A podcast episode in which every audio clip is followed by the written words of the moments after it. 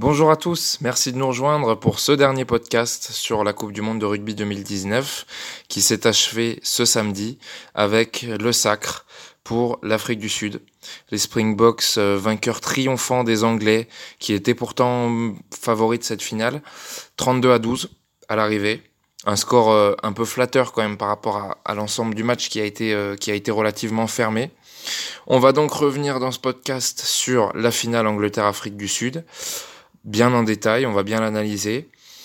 On va euh, dire un petit mot aussi sur Nouvelle-Zélande-Pays de Galles, qui était la petite finale qui se jouait vendredi et qui a vu euh, les All Blacks aller chercher la médaille de bronze. Et enfin, euh, je vais vous donner mon 15 majeur, on va dire, de, de, ce mondial. Donc on va parler un peu de faire un peu le bilan individuel de, la Coupe du Monde 2019 qui s'est déroulée au Japon. Japon auquel on dit désormais au revoir et on va se tourner petit à petit vers la prochaine Coupe du Monde qui aura lieu évidemment dans 4 ans, mais surtout en France.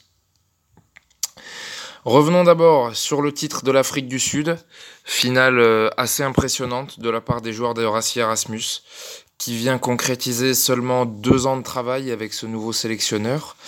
Euh, chose qui, qui est relativement surprenante dans le, dans le rugby moderne. Généralement, euh, les sélections choisissent plutôt de construire sur le long terme, euh, de, avec des cycles d'au minimum 4 ans. D'ailleurs, on a vu euh, à quel point la rupture du cycle euh, en France, par exemple, avait, déstabilisé un peu tout ça. Les Anglais, du côté d'Eddie Jones, ça faisait quatre ans que c'était en place. Les autres grandes nations mondiales, que ce soit le Pays de Galles, l'Irlande, la Nouvelle-Zélande, possédaient aussi un coach qui était stable depuis des années.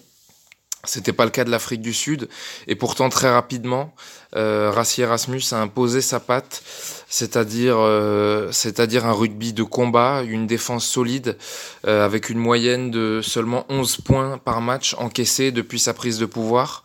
Donc une statistique assez impressionnante. On en a 12 sur la finale, donc on est sur les bases moyennes euh, des box. Et, euh, et, ils avaient prévenu euh, les Sud-Africains qu'ils n'allaient pas changer leur rugby fondamentalement euh, d'une semaine à l'autre. On savait que ça allait être un rude combat de la part des Anglais aussi. On n'a pas été déçus à ce niveau-là, ça a commencé d'ailleurs d'entrée. première minute, une séquence de jeu à une passe, comme savent le faire les Sud-Africains, avec du pick and go, qui a abouti à une pénalité, manquée par Pollard. Mais euh, on a poursuivi dans ce rugby de combat avec, euh, avec beaucoup de blessures, notamment euh, la sortie de, de Kyle Sinclair, le, le pilier droit britannique, dès la troisième minute de jeu sur KO.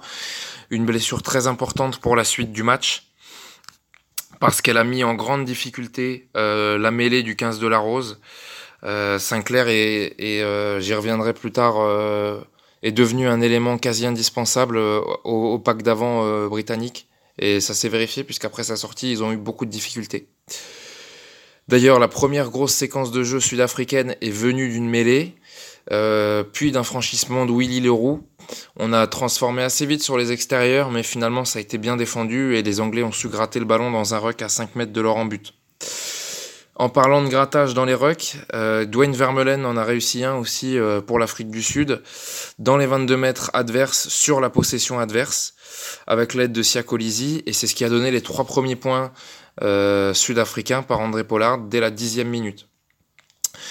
Sur cette entame de match, on a vu euh, une grosse, grosse domination sud-africaine, des Anglais en difficulté, c'est-à-dire complètement l'inverse de leur demi-finale face aux Néo-Zélandais où c'est eux qui avaient étouffé leurs adversaires. Cette fois, ils n'ont pas pu développer leur jeu, notamment la faute à une charnière euh, Youngs-Ford pas du tout dans le coup, dans l'animation, que ce soit euh, que ce soit euh, par leur passe ou par leur jeu au pied. Vraiment euh, à côté de la plaque, il hein, n'y a pas d'autre mot. La conquête aussi a été en grande difficulté. En mêlée, je l'ai dit, aussi en touche, ils se sont fait contrer.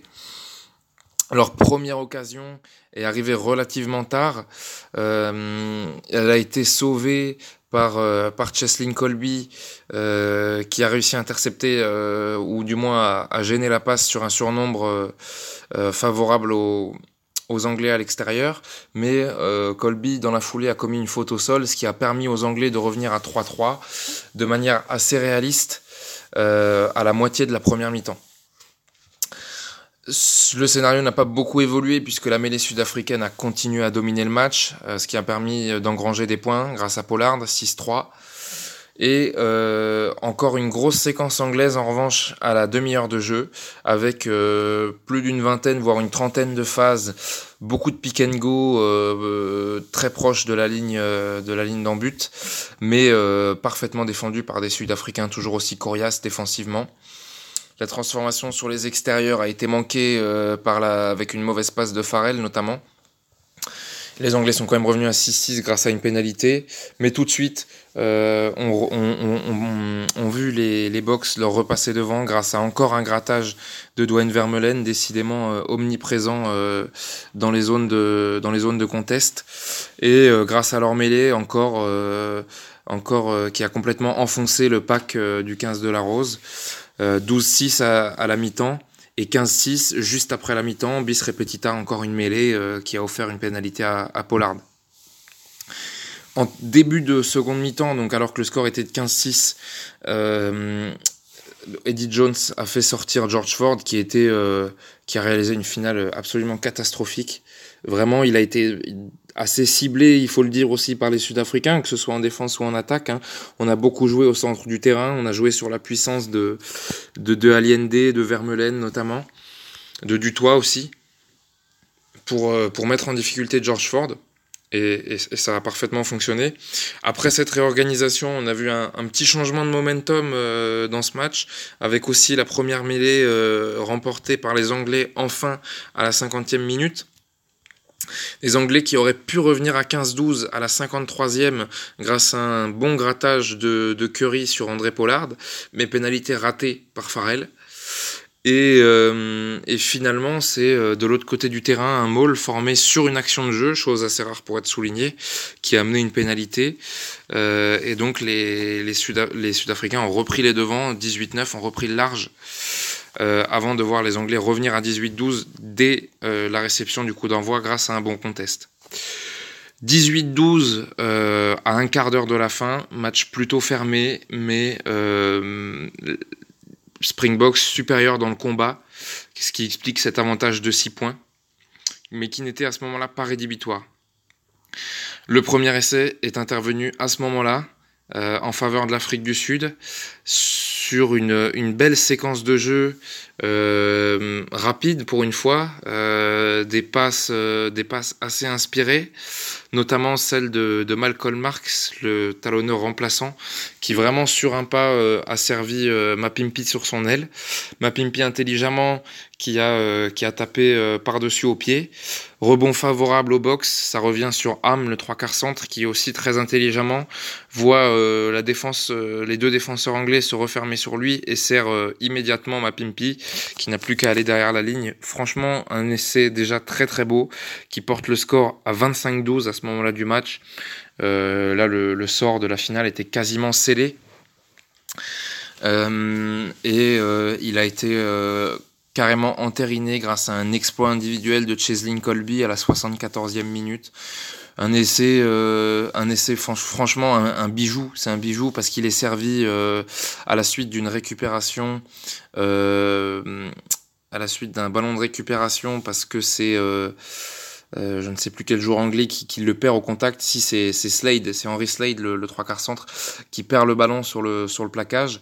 Et tout de suite, euh, sans attendre, on, on, lance le on lance le contre euh, du côté des box avec euh, du toit qui sert Colby. Et là, on se dit que Colby va être enfermé. On voit la défense se refermer sur lui. Et grâce à ses appuis, ses appuis de feu, il a un cadrage débordement absolument extraordinaire sur Owen Farrell qui, euh, qui d'après mes sources est encore euh, allongé à plat ventre sur la pelouse en train de, de regarder euh, Colby filer à l'essai. Il a toujours pas compris ce qui lui était arrivé. Et, et pareil, vous Nipola qui essaye de revenir mais qui ne tente même pas. Enfin voilà, c'est la vitesse, les, les, petits bâtons de dynamite de Cheslin Colby qui ont fait la différence. Et donc finalement les deux ailiers sud-africains qui marque, il faut le souligner, les premiers essais sud-africains en finale de Coupe du Monde, hein, alors que c'est le troisième titre euh, de cette nation, euh, son troisième titre mondial de cette nation. Lors des deux précédentes finales qu'ils ont gagnées, ils n'avaient pas marqué un seul essai. Donc euh, là, on voit bien l'identité forte hein, du rugby sud-africain, hein, un rugby de, de, défi physique. Mais euh, pour le coup, euh, leurs, deux, leurs deux phénomènes sur les ailes ont, ont fait la différence pour, pour leur offrir le titre. Donc voilà, à l'arrivée, euh, les Sud-Africains champions du monde, sans contestation possible, du moins sur la finale.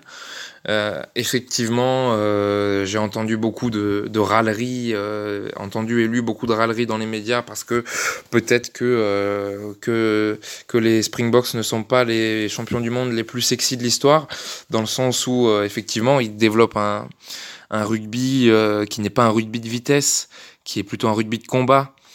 Euh, ça plaît pas à tout le monde. C'est vrai qu'il y, a des, y a des fois où on s'ennuie. Euh, leur demi-finale a pas du tout été euh, emballante, notamment face au Pays de Galles. Mais euh, voilà, l'arrivée c'est efficace. Euh, ils sont, ils méritent amplement leur titre. Je veux dire, sur la finale, il n'y a, pas de contestation possible. Ils ont gagné le défi avec leurs, adversaires.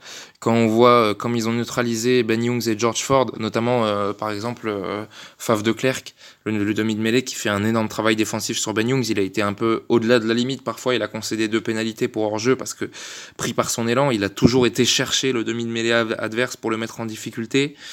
Euh, de la même manière, Billy Vonipola, qui est euh, en tant que numéro 8 une des armes euh, offensives majeures des, des, Anglais par sa puissance, euh, on l'a pas vu du match, il a reculé même sur certains impacts.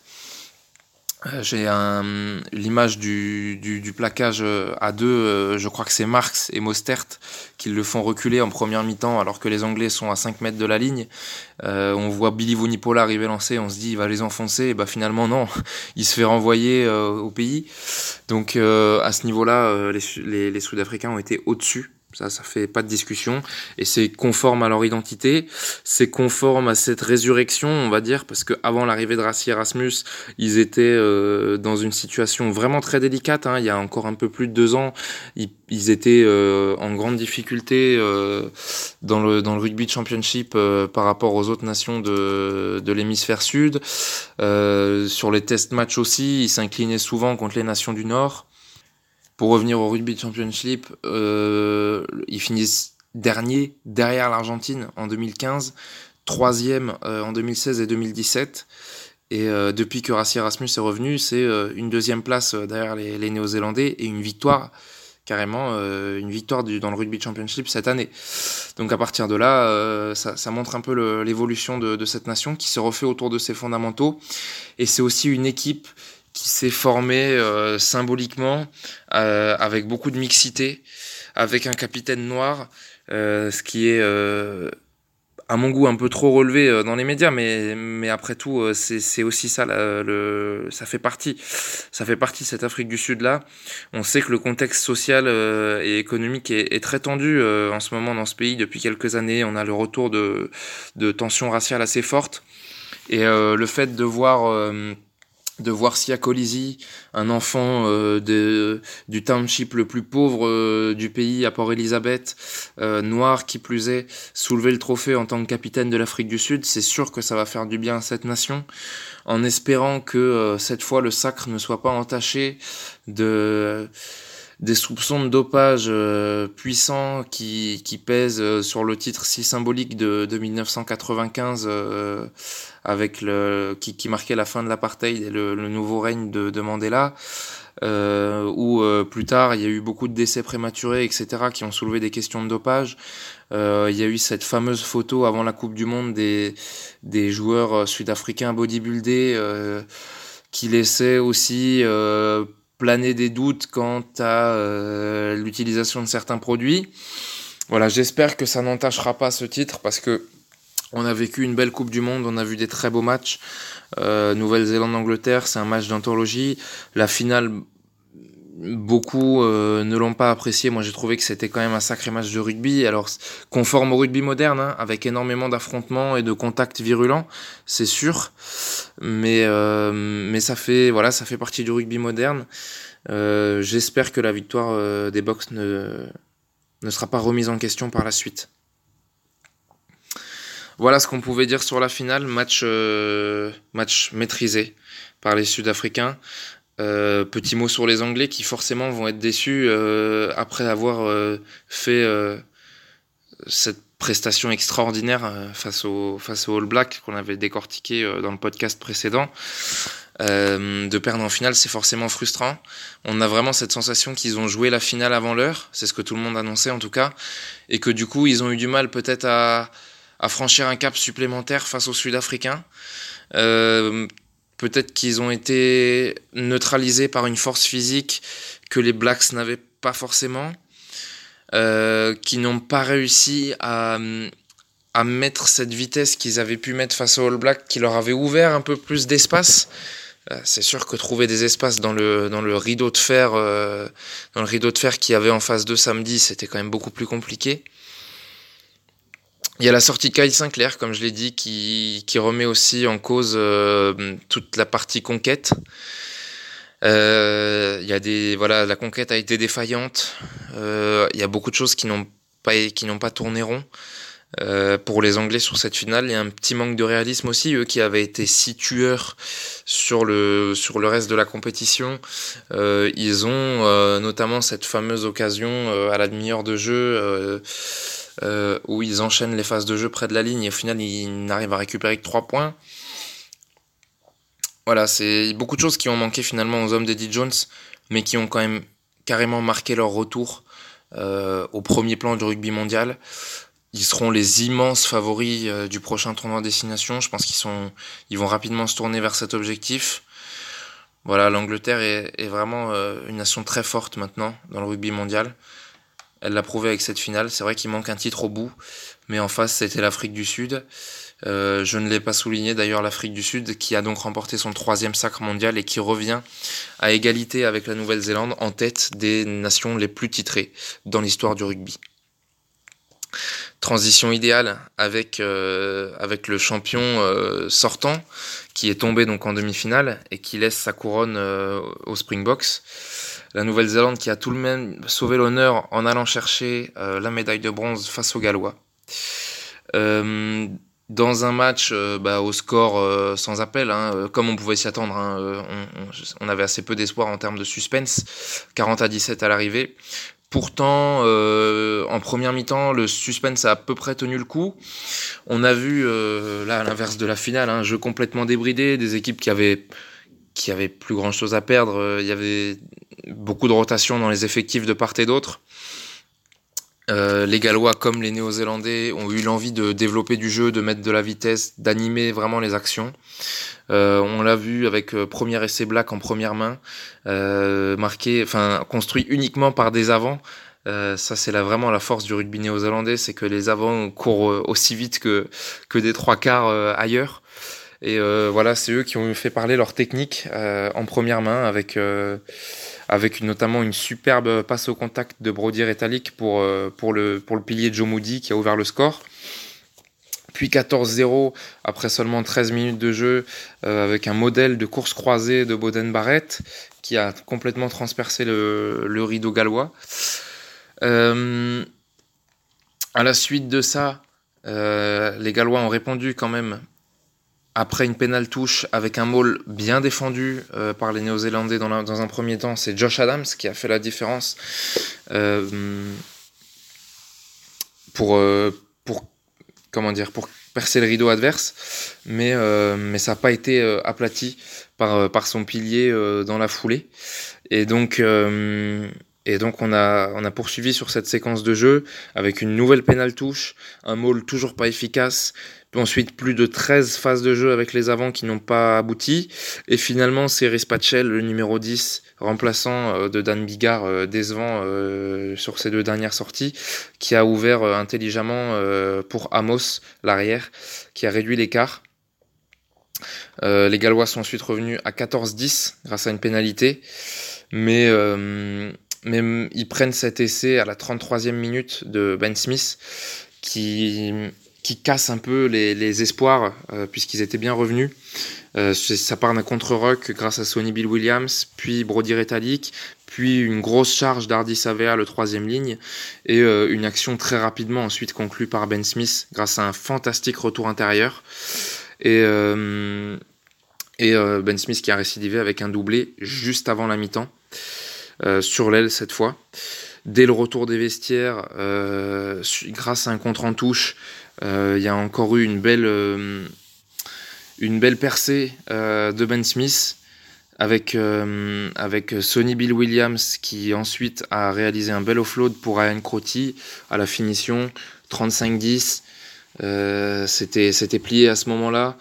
Les, les Gallois sont revenus par Josh Adams, meilleur marqueur de la compétition, à l'heure de jeu, à, 35-17, et finalement reprennent un essai de Monga, 40-17 à l'arrivée. Bon voilà, il y avait sur la deuxième mi-temps, il y avait plus beaucoup de matchs. C'était un peu, euh, il y avait un petit côté exhibition. Euh, les Blacks ont sauvé l'honneur, ils pouvaient pas se permettre de, concéder une deuxième euh, défaite consécutive contre une nation du Nord. Les Gallois qui les avaient pas battus depuis 53 d'ailleurs, si, si, si je dis pas de bêtises, donc logique respectée. Euh, Nouvelle-Zélande troisième et euh, néanmoins une belle compétition pour les Gallois qui sont tout simplement tombés face à plus fort qu'eux sur leurs deux derniers matchs.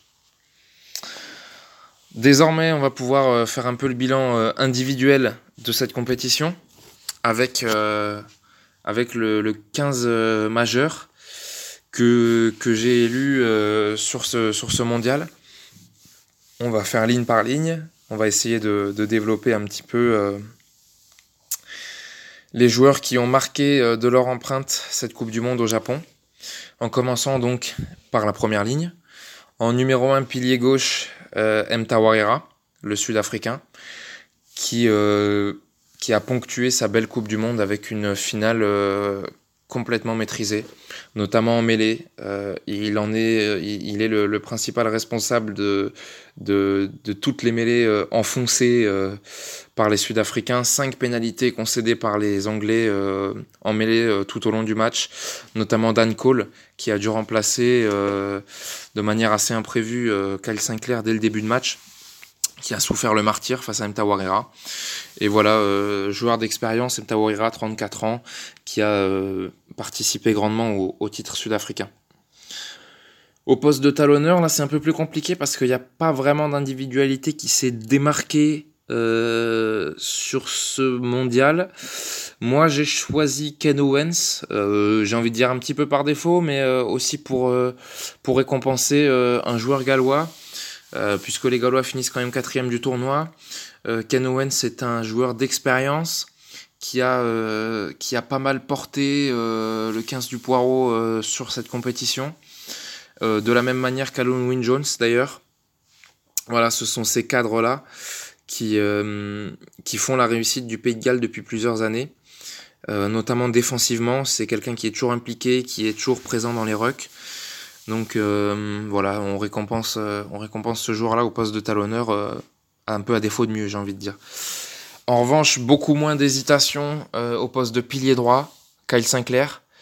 prestation incroyable contre la Nouvelle-Zélande.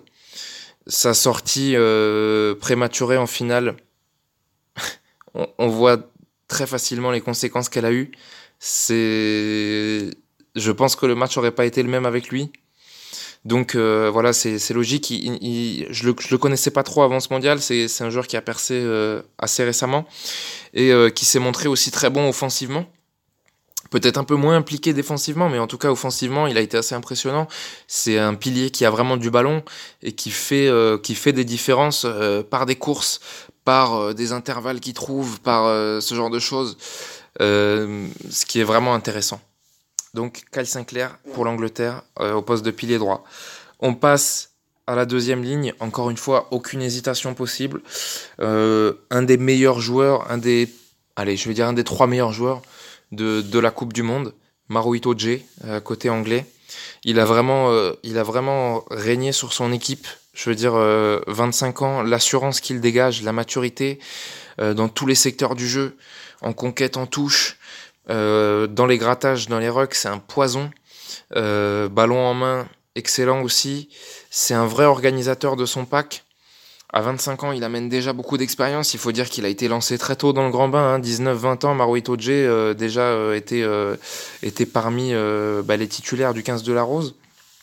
Et voilà. Il est amené à, être élu meilleur joueur du monde dans les années à venir, à mon avis. moi, il m'a vraiment, vraiment impressionné. Même sur la finale contre l'Afrique du Sud, où, l'Angleterre a plutôt subi, lui est ressorti du lot sur la demi-finale contre la Nouvelle-Zélande, il est aussi sorti du lot euh, dans le bon sens cette fois. Donc Maruito J sans l'ombre d'un doute.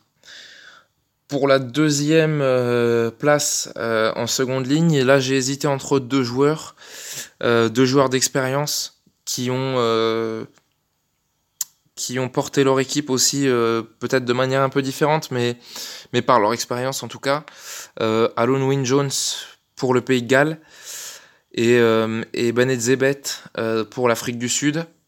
Euh, Alun Wynne Jones, capitaine emblématique, qui a déclaré qu'il n'avait pas l'intention de raccrocher les crampons, malgré son âge avancé, on va dire. C'est quelqu'un qui apporte de la sérénité euh, dans un paquet d'avant. Euh, il, il, a été encore très efficace. C'est vraiment le, le, terme qu'on peut lui associer sur cette Coupe du Monde pas, pas brillant, euh, mais efficace notamment dans le travail de l'ombre. Défensivement, il n'y a rien à dire. Et Zebet a un profil un peu différent, peut-être plus en vue offensivement, peut-être euh, plus. peut-être moins acharné euh, dans les zones de ruck. Donc voilà, difficile de faire un choix peut-être favoriser Ebenet Zebet parce qu'il est champion du monde.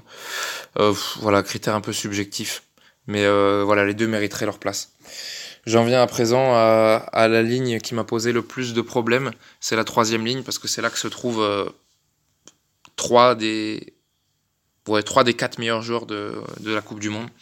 En numéro 6, si, je, si je sépare les troisièmes lignes de, de, de chaque côté, euh, ça sera Hardy Savea, du coup, le seul numéro 6. Hardy Savea, euh, qui est ressorti du lot lors de la défaite néo-zélandaise euh, face aux Anglais, ça a été le meilleur joueur de son équipe, qui globalement, sur l'ensemble de la Coupe du Monde, a été peut-être le meilleur All Black, parce qu'il a fait des différences offensives, parce qu'il a marqué des essais, que sur ses percussions, il a mis en grande difficulté les défenses adverses. Euh, il a été omniprésent euh, sur les phases offensives. Il mérite, d'être, euh, d'être nommé dans ce 15-là. Au poste de numéro 7, grosse hésitation. Quoi qu'il arrive, je laisserai de côté un, joueur qui, ne mérite pas. Donc j'ai choisi de ne pas choisir. au poste de numéro 7, il y a Sam Underhill du côté anglais. Seulement 21 ans. Probablement la grande révélation de cette Coupe du Monde très efficace dans les tâches défensives, un plaqueur, euh, un plaqueur impressionnant, Sam Underhill, et, euh, et aussi euh, contre la Nouvelle-Zélande, pas loin d'être l'homme du match avec Maruito J. Donc vraiment très en vue grâce à ses plaquages notamment. Et, et l'autre, c'est évidemment Pete Steph Dutoit, Afrique du Sud, élu meilleur joueur du monde cette saison, tout à fait mérité. Euh, que dire sur Pete du Toit Il s'est, il s'est vraiment révélé euh, sur cette compétition. Il a, il a fait avancer euh, l'Afrique du Sud sur les phases offensives. Il a toujours, il a toujours eu le bon flair pour trouver la bonne passe. Défensivement impeccable, dans les rucks impeccable. Donc voilà. aucun choix à faire entre Pete du Toit et Sam Underhill. Hein. C'est, c'est vraiment, c'est, deux des, des quatre meilleurs joueurs de, de cette Coupe du Monde. Je pouvais pas en laisser un de côté. Troisième ligne centre, jusqu'à la finale, j'aurais eu tendance à, dire Billy Vonipola. Après la, prestation incroyable de Douane Vermeulen euh, en finale, je suis obligé de d'élire le Sud-Africain au poste de, numéro 8. Rien qu'à lui tout seul sur ses, sur ses contests, il fait gagner 6 points euh, au box dans la première mi-temps de la finale. Élu très très logiquement homme du match, omniprésent dans cette finale, au plaquage, au grattage, euh, aux, aux, offensives au centre du terrain, puisque c'est la zone que qu'ont priorisé les Sud-Africains. Il, il, a beaucoup joué le rôle de, de premier attaquant. Et eh ben, voilà, ça, ça, ça, a payé, donc rien à lui reprocher. Et ce joueur d'expérience, ancien du rugby club toulonnais, ben, fait, fait, partie des hommes forts du, du sacre sud-africain. Les autres hommes forts du sacre sud-africain se trouvent à la charnière. Donc Fave de Klerk et André Pollard, c'est euh, les joueurs que j'ai choisi d'élire euh, au poste de demi-mêlée, demi-ouverture. Fave de Klerk, euh, très bon organisateur, pas forcément dans le même profil que qu'Antoine Dupont par exemple du côté français qui lui mise sur la vivacité et essaye de, de dynamiser le plus possible. Fave de Klerk est plutôt un poison pour l'adversaire dans le sens où déjà défensivement il met une grosse pression sur le sur le numéro 9 adverse et offensivement il va, euh, il va gérer les situations les plus intelligemment possible avec euh, euh, ce jeu sud-africain qui est fait de, de jeux au près et, et de, de combat. Donc il laisse, il laisse, il laisse les avances se, se bagarrer dans les rucks et, et il utilise énormément le jeu au pied, des jeux au pied de pression, des jeux au pied d'occupation, mais principalement de pression pour, euh, bah, pour mettre en difficulté l'adversaire. Et, euh, il l'a très bien fait hein, euh, sur la demi-finale et sur la finale notamment, qui sont des victoires pas forcément les plus esthétiques, mais qui portent sa patte parce que parce qu'il a il a su intelligemment négocier les, les offensives sud-africaines. Numéro 10, André Pollard, impeccable au pied. il a vrai, meilleur réalisateur du tournoi d'ailleurs. Euh, il a vraiment raté très peu de coups de, de pied. Il a été décisif pour, euh, pour son équipe puisque, euh, puisque les, les pénalités font partie de, de l'essence du sacre sud-africain. Hein. On n'a pas vu un rugby complètement fou, encore une fois, mais bah, de la même façon, il a bien géré les offensives comme de Klerk, avec des jeux au pied toujours intelligents, sans se précipiter. Euh, soit dans l'occupation, soit dans la pression, mais, mais avec très peu de déchets dans son jeu. Donc logiquement, André Pollard. On passe au trois quarts centre. Euh, numéro 12, Owen Farrell, toujours un des meilleurs joueurs du monde. Lui aussi, j'ai trouvé qu'il avait un petit peu surnagé euh, dans la défaite anglaise en finale. Euh, il a récité une prestation incroyable contre la Nouvelle-Zélande, donc c'est vraiment les deux matchs majeurs de, l'Angleterre qu'on retient, mais même contre l'Australie en quart de finale, euh, il a été décisif. Lui aussi, euh, buteur précis, euh, parfait organisateur, il a été trimballé euh, au poste de demi-ouverture, au poste de trois quarts centre, selon l'état de forme de, George Ford et selon l'identité de l'adversaire aussi. Toujours bien négocié euh, les situations. Donc dans la continuité de ce qu'il fait depuis plusieurs années, lui aussi fait partie des meilleurs joueurs du monde. Et l'a encore montré sur cette Coupe du Monde. Avec lui au centre, on va lui associer Damien De Allende, qui incarne cette puissance Springbox. il est l'homme du match, on va dire, de la demi-finale des Sud-Africains contre les Gallois. Il marque un essai décisif, euh, toujours dans l'avancée aussi, euh, balle en main. Euh, il choisit souvent la trajectoire la plus courte, c'est-à-dire le combat frontal au centre du terrain. Donc, membre, membre important aussi du, sacre sud-africain, logique qu'il soit nommé. on va nommer aussi Mapimpi sur les ailes, on en vient aux trois carrels.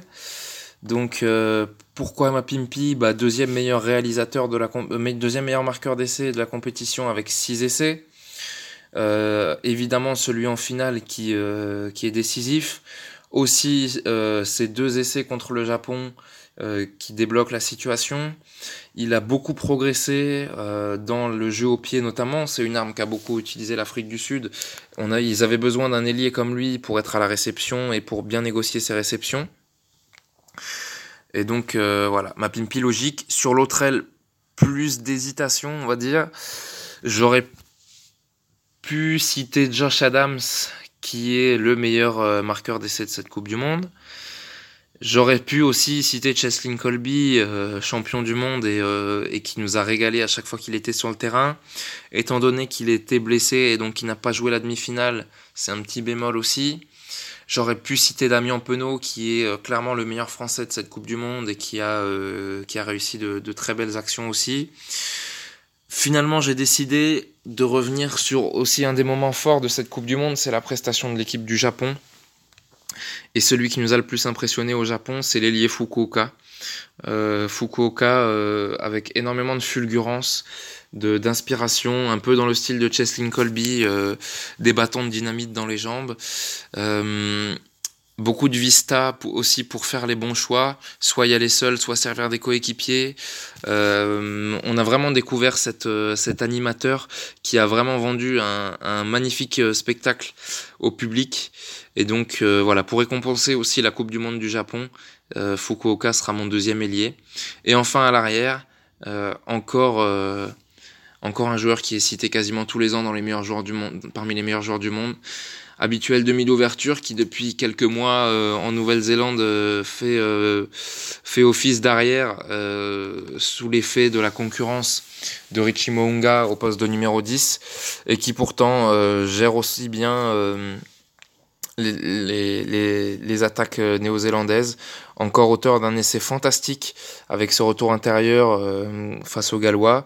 le seul un des seuls avec Savea qu'on peut sortir du lot sur la défaite néo-zélandaise contre les Anglais, parce que intelligent dans, le jeu au pied, notamment. Donc euh, Boden Barrett, encore une fois, euh, dans, dans, le 15 majeur de la compétition. C'est là-dessus qu'on va se quitter. Dernier podcast un tout petit peu plus long pour la, concrétisation de ces six semaines euh, de Coupe du Monde au Japon. Donc euh, bravo aux Sud-Africains. Et puis euh, bah, nous, on va, on va pas arrêter de parler de sport, on va pas arrêter de parler de rugby sur ces pays sports. Donc continuez à nous suivre, c'est avec grand plaisir. Sur notre site, sur les réseaux sociaux, sur euh, YouTube et sur SoundCloud pour ce qui est des podcasts. En espérant continuer à vous voir toujours aussi nombreux. Et ben à la prochaine. Salut